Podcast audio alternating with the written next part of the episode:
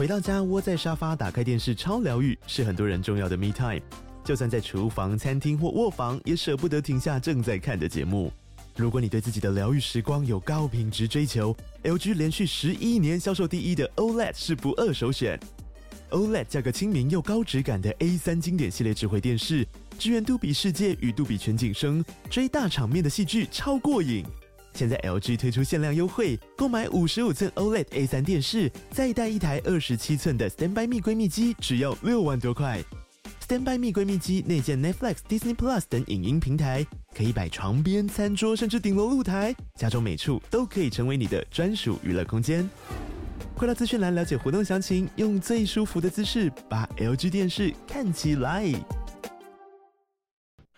九八新闻台 FM 九八点一财经一路发，我是阮慕华。哦，最近十个交易日，哈，不含今天，哦，这个集中交易场的融资啊，哦，增加了将近百亿，哈，这个增幅差不多百分之三点七左右。哦，如果就增幅来看，稍稍有一些些哈，可能融资过过热的状况，哈。那讲到融资啊，呃，最近陆股这个回升到三千点之上啊，上证指数啊，据瑞银说呢。今年中国大陆的国家队哈已经砸下哈四千多亿人民币的银弹，大一点八兆新台币来救市哈。那国安基金也不过就五千亿哈，呃，大陆一砸砸了一点八兆来救市哈，这也蛮厉害。那另外呢，就是说最近入股的融资余额也在上升哈，这融资余额上升当然就是散户信心回笼的一个主要指标哦。那到去年十二月啊，融资余额大陆股市啊一度逼近一点六兆人民币哈，之后融资余额出现了断头下杀啊。哦，短短的从一月中到二月初的十八个交易日，融资余额有十七个交易日走下坡。好，最后呢，在二月八号降到只剩下一点三七兆。啊，这个两个月不到的时间，融资余额缩水了两千亿人民币，当然这都被清出场了哈。那至于融大陆股市融资余额最高的时候，一度是超过两兆，好，到二点二六兆人民币。好，之后呢就没有再达到这样的一个水位了哈。那至于在国家队的部分，瑞银认为是还会持续进场。啊，那还有就是另外一个消息，就是呃，呃，MWC 开展哈，华为发布了全球通讯产业第一个大模型。啊，通讯产业的第一个大模型，华为确实很多地方啊蛮厉害的，怪不得辉达也要在提交给 SEC 的报告上把华为列为是他可怕的竞争对手哈。而且黄仁勋呃去年在新加坡的时候，他也提到说呢，呃，他觉得华为就是。这个辉达的竞争对手，哈，他是蛮在意华为发展的哈。那华为发表了全球第一个通讯产业的大模型，哈，啊，那另外辉达还有一个消息，就是说它的 H 两百哈要用哦，用什么呢？用美光的 HBN 三一啊，这个等于说要用美光的这个 HBN 的记忆体啊，呃，因此呢，美光股价创了两年新高，因为这个利多哦。那台积电呢，啊，被伍德啊 Kathleen Wood 给卖了哈。这两年来，Kaslin Wood 首次卖了台积电，那先前他也卖辉达嘛，就应该是卖错了，因为辉达股价创历史新高。哦，那这个 Kaslin Wood 也开始在卖台积电。啊啊，纬颖呢公布出来，去年每股盈余是六十八点八八元哦，准备配息四十二块哦。这个纬颖的 EPS 哦，这个差很多哦。好，创虽然算历史次高，但是年减了十七趴。哦，每股盈余呢掉到了不到七十，之前是八十块哈。那环球晶今天股价跌得比较重，好，环球晶去年 EPS 是四十五块，好，四十五点四一，好，是创新高，而且看今年下半年优于上半年，那为什么今天股价可以出现比较明显的下跌？我个人觉得会不会是说什么日本熊本厂要晶矽晶圆要在地采购达到八十趴，是不是这个利空啊？哦，那我们赶快。在节目现场呢，是摩尔投顾的陈坤仁分析师啊，我们用广播直播同步进行啊。坤仁你好，莫哥好，大家晚安。这个环球金今天跌很算重哎，好三点五 percent 哎，哦，这个环球金最近股价其实说起来也没啥表现哦，从这个十二月中的去年十二月中的三六百四十块左右，一路砍到现在五百五十五。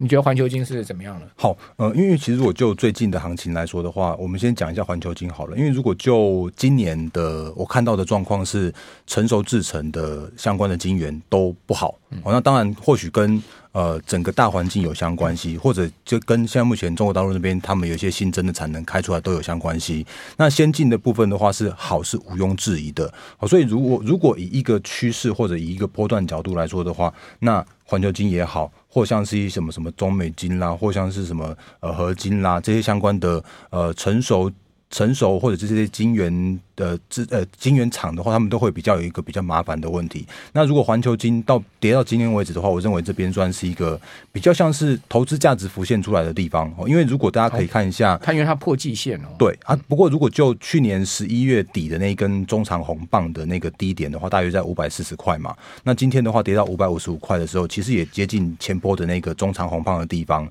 哦。所以大家可以关注一下说，说假设它如果这边五百四十块。这附近能够守得住的话，至少对它的一个中长期，我认为它还是有一个殖利率的。呃，保护的环球金，但是如果以一个成长力道来说的话，它就会变成一个相当相当辛苦的环球金的金圆厂了哦。嗯嗯，好，那整个大盘今天这样盘中狂杀，你你觉得是怎么样的一个问题呢？好，诶、我我来讲一个比较有趣的事情哦，就是呃，话说呢，今天我在十一点的时候有一个专访，那呃，我在十点的时候就提供了资料给电视台，然后结果十一点钟到的时候，那个电视台跟我说，哎、那个大哥，你这个资料都不能用。我说，对对对。对，千万不要用好，因为早上我跟他们讲的叫做是应该会维维持高档震荡，结果盘中一度还杀了两百多点，当然最后尾盘有撑住了。那这件事情的话，我跟大家讲一个很重要的观念，就是拜托哦，请投资朋友们就是不要做短线的交易。哦，因为如果你真的要做短线交易的话，你绝对会被洗得很辛苦，会被洗得很很很麻烦。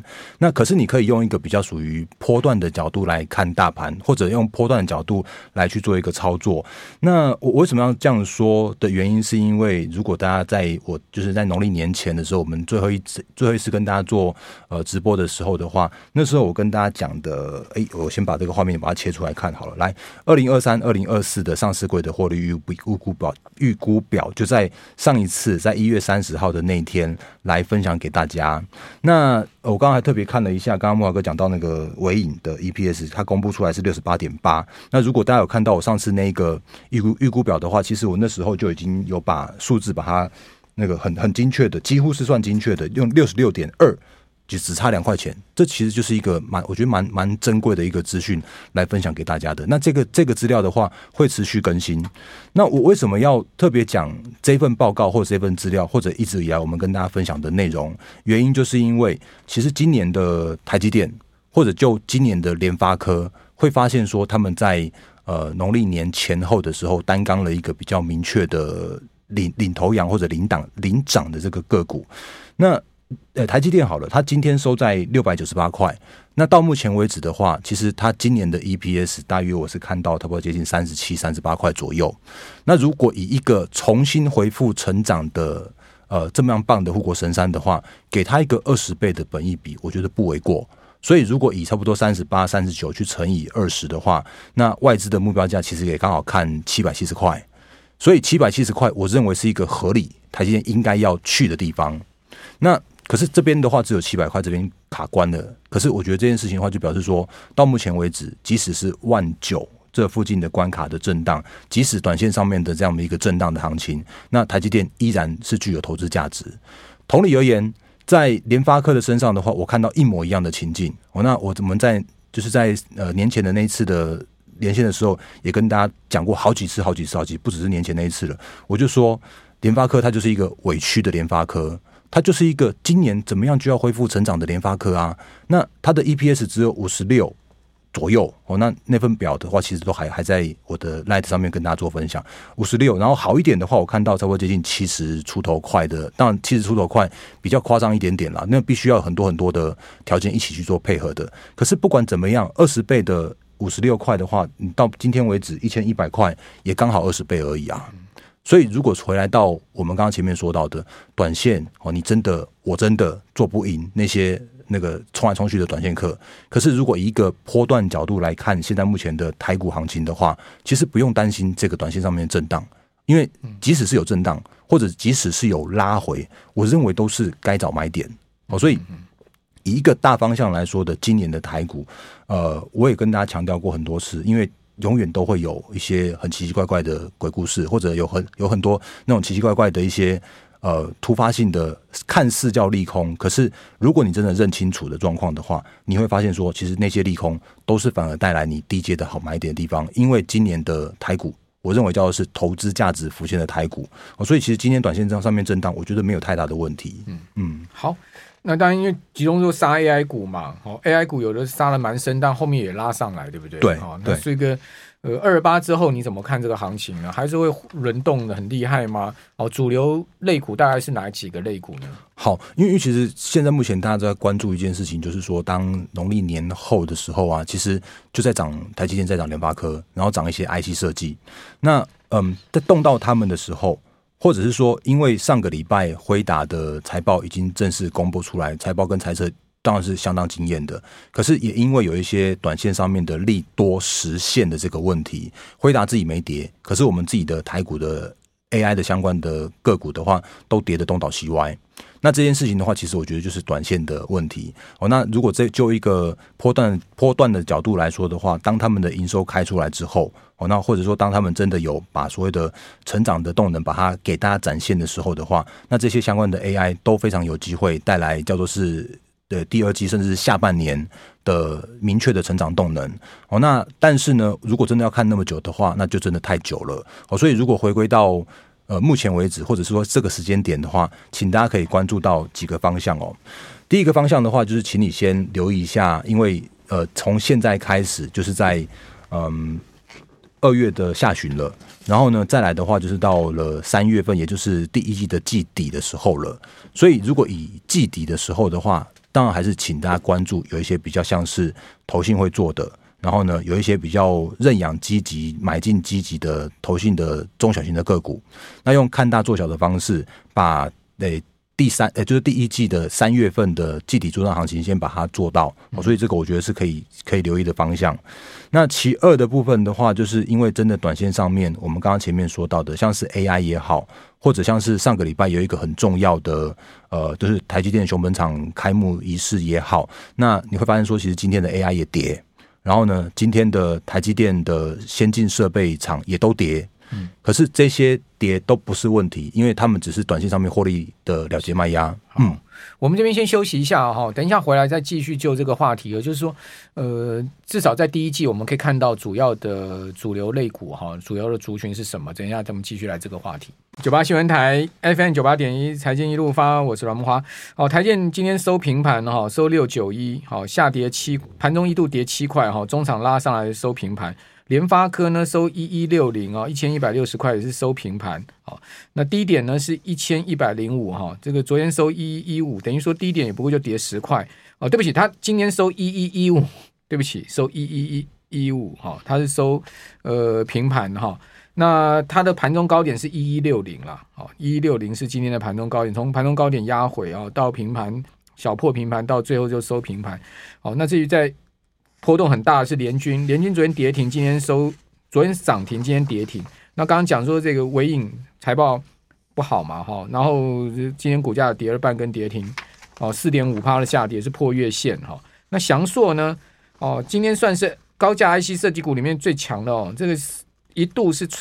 这个创下历史新高啊，两二两千三百六十五，那中场是收平盘。